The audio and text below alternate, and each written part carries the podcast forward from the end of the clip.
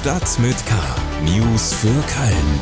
Der tägliche Podcast des Kölner Stadtanzeiger mit Annika Müller. Hallo zusammen. Schön, dass Sie wieder bei Stadt mit K reinhören. Hier geben wir vom Kölner Stadtanzeiger Ihnen einen Überblick über die Themen, die für Köln und Umland interessant sind. Bevor wir loslegen, hier aber noch ein bisschen Werbung. Dieser Podcast wird produziert mit freundlicher Unterstützung von NetCologne. Seit mittlerweile über 20 Jahren treibt NetCologne den wichtigen Ausbau der Glasfaserinfrastruktur hier in Köln und der Region weiter voran. Vielen Dank an NetCologne. Heute in Stadt mit K. Bundestagswahlkampf in Köln-Mülheim. Wie war BioNTech-Gründer Ugo Shahin so als Schüler? Und weitere Bahnstreiks abgewendet. Zuvor aber einige Meldungen in unserem Nachrichtenüberblick. Schlagzeilen. Einen recht ungewöhnlichen Tiefflug legte am Mittwoch ein Airbus der Lufthansa über dem Kölner Flughafen hin. Wegen technischer Probleme musste die Maschine, die von München nach Chicago unterwegs war, über Schottland Richtung Köln umkehren. Beim Start um 16 Uhr wurde ein Reifen des Flugzeugs beschädigt. Die Crew erfuhr davon aber erst zwei Stunden später. Der Pilot des Lufthansa-Fliegers steuerte dann das Rheinland an, flog mit ausgefahrenem Fahrwerk im Tiefflug in knapp 200 Metern Höhe über die Start- und Landebahn des Köln-Bonner Flughafens, damit sich die Experten am Boden ein Bild von dem Schaden machen konnten. Das Flugzeug landete letztlich gegen 22.20 Uhr sicher auf dem Frankfurter Flughafen. Am Donnerstagabend findet der Deutsche Fernsehpreis im Kölner Tanzbrunnen statt. RTL, in diesem Jahr federführender Sender, will der Verleihung in diesem Jahr wieder Glanz beibringen, nachdem sie einige Jahre nur noch in abgespeckter Form stattfand. Ein paar der Preisträger sind schon verkündet worden, darunter Harpe Kerkeling und Jan Böhmermann. Die strafrechtliche Aufarbeitung um ein mutmaßliches Kartell namhafter Kölschbrauereien ist noch nicht zu Ende. Die betroffenen Produzenten Gaffel, Früh und Erzquell wurden erst kürzlich vom Vorwurf der Preisabsprachen in den Jahren 2007 und 2008 freigesprochen. Wie ein Sprecher des Bundeskartellamts auf Anfrage des Kölner Stadtanzeiger mitteilte, hat das Kartellamt jedoch Beschwerde gegen diesen Freispruch eingelegt. Jetzt geht es also in die nächste Runde vor den Bundesgerichtshof. Soweit unser Nachrichtenüberblick. Kommen wir jetzt zu Hintergründen und Einordnungen in unserem Gesprächsblock. Politik. Wer wird Köln in den nächsten vier Jahren im Bundestag vertreten? Wir stellen in den nächsten Tagen die Kandidaten vor. Der erste Wahlkreis, den wir unter die Lupe nehmen, ist Köln-Leverkusen, der auch den Stadtbezirk Mülheim abdeckt. Hier findet das wohl prominenteste Kölner Wahlduell überhaupt zwischen Karl Lauterbach von der SPD und Serap Güler von der CDU statt. Beide haben eher schlechte Chancen, über den Listenplatz in den Bundestag einzurücken. Lauterbach ist der deutlich bekanntere Politiker und konnte bei den letzten vier Bundestagswahlen das Direktmandat gewinnen.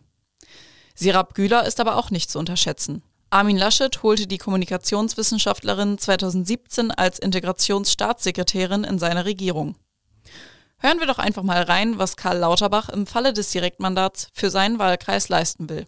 Also für hier den rechtsrheinischen Bereich Köln-Mühlheim, da muss eine andere Verkehrspolitik hin. Der also äh, gesamte Sektor ist also mit Feinstaub eingedeckt, so dass das tatsächlich ein ungesunder also Lebensbereich droht zu werden. Äh, die äh, Mieten dürfen nicht weiter steigen. Also in Köln-Mühlheim steigen die Mieten stark. Das muss also an die Inflations äh, also äh, angebunden werden. Es darf die Miete nicht darüber hinaus steigen. Wir brauchen natürlich auch in Köln-Mühle einen deutlichen Zubau. Also ich teile die Auffassung von Olaf Scholz, dass wir 400.000 Wohnungen pro Jahr bauen sollen. Davon muss auch ein Teil in Mülheim ankommen. Was Serap Güler dagegen verspricht und welche anderen Kandidatinnen und Kandidaten für den Wahlkreis Köln-Leverkusen antreten, können Sie auf ksta.de oder auch Freitag bei uns im Blatt lesen. Online finden Sie auch eine schnelle Übersicht mit Fotos und Statements der Kandidaten aus allen Kölner Wahlkreisen. Köln. BioNTech-Gründer Ugo Shahin und seine Frau Özlem Türeci tragen sich am Freitag ins Goldene Buch der Stadt Köln ein. Im Rahmen des Empfangs wird der Rektor der Universität zu Köln, Axel Freimuth, den beiden Medizinern auch die Ehrendoktorwürde verleihen. Was man beim Erfolg des 56-jährigen Shahin wohl leicht vergisst, ist, dass seine Liebe zur Wissenschaft, wie bei vielen anderen, ganz klein im Schulunterricht angefangen hat, befeuert durch eine motivierende Lehrkraft.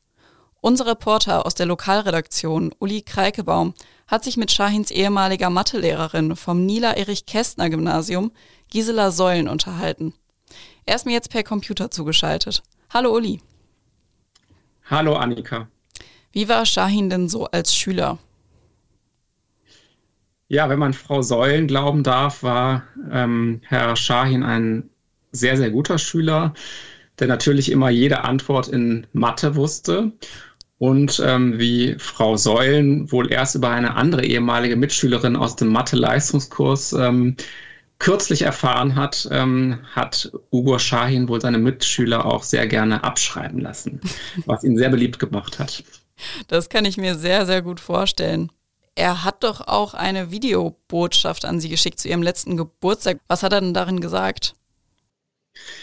Genau, Frau Säulen ist im April diesen Jahres 80 Jahre alt geworden und konnte keine Feier ausrichten, aber ähm, ihre Familie hat ihr ein Video zusammengestellt und darin ähm, bedankt sich Herr Shahin sehr herzlich und für diesen zurückhaltenden Wissenschaftler fast überschwänglich dafür, ähm, ihn für die Mathematik begeistert zu haben.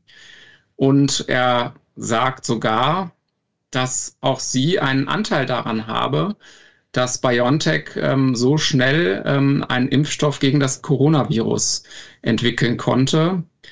Denn ohne sie, mh, sagt er da in dem Video, ähm, hätte er wahrscheinlich nicht den Weg in die Wissenschaft eingeschlagen, ohne diese Begeisterung für die Mathematik, die Sie, Frau Säulen, ihm vermittelt habe. Wow, ich glaube, auf sowas kann man als Lehrer auch nur hoffen, dass man Menschen so begeistern kann. Uli Kreikebaum aus der Lokalredaktion darüber, wie Ugo Schahin denn eigentlich so in der Schule war. Die ganze Geschichte finden Sie auf ksta.de. Köln. Mussten Sie in den vergangenen Wochen auch mal lange Zeit am Kölner Hauptbahnhof ausharren, nur um am Ende aufzugeben und einzusehen, dass kein Zug mehr kommen wird? Ich bin auf jeden Fall sehr froh, dass ich im August und September keine Zugreisen geplant habe und dass ich mit dem Fahrrad zur Arbeit fahren kann. Insgesamt dreimal hatten die Mitglieder der Lokführergesellschaft GDL im Personen- und Güterverkehr für mehrere Tage die Arbeit niedergelegt. Jetzt ist der monatelange Tarifkonflikt zwischen GDL und der Deutschen Bahn aber gelöst. Es werden also erstmal keine weiteren Streiks kommen. Hören wir doch mal, was Lokführerchef Klaus Wieselski dazu sagt. Wir haben die Zeit genutzt und mit Hintergrundgesprächen und Auseinandersetzungen in der Sache am Ende des Tages ein Paket geschmiedet, das aus Sicht der GDL das ist, was unsere Eisenbahnerinnen und Eisenbahner verdient haben. Ich möchte allem voranstellen und das mit einem Satz, den schon mal jemand Berühmtes vor mir gesagt hat. Die Rente ist sicher. Also erstmal kein langes Warten auf dem Gleis mehr, außer natürlich der Zug verspätet sich aus anderen Gründen. Jetzt sind wir auch schon wieder am Ende dieser Episode Stadt mit K. Ich freue mich, wenn Sie auch beim nächsten Mal wieder reinhören. Ein Dankeschön noch einmal an unseren Sponsor Net Cologne. Mein Name ist Annika Müller und ich wünsche Ihnen einen schönen Tag. Tschüss! Stadt mit K. News für Köln. Der tägliche Podcast.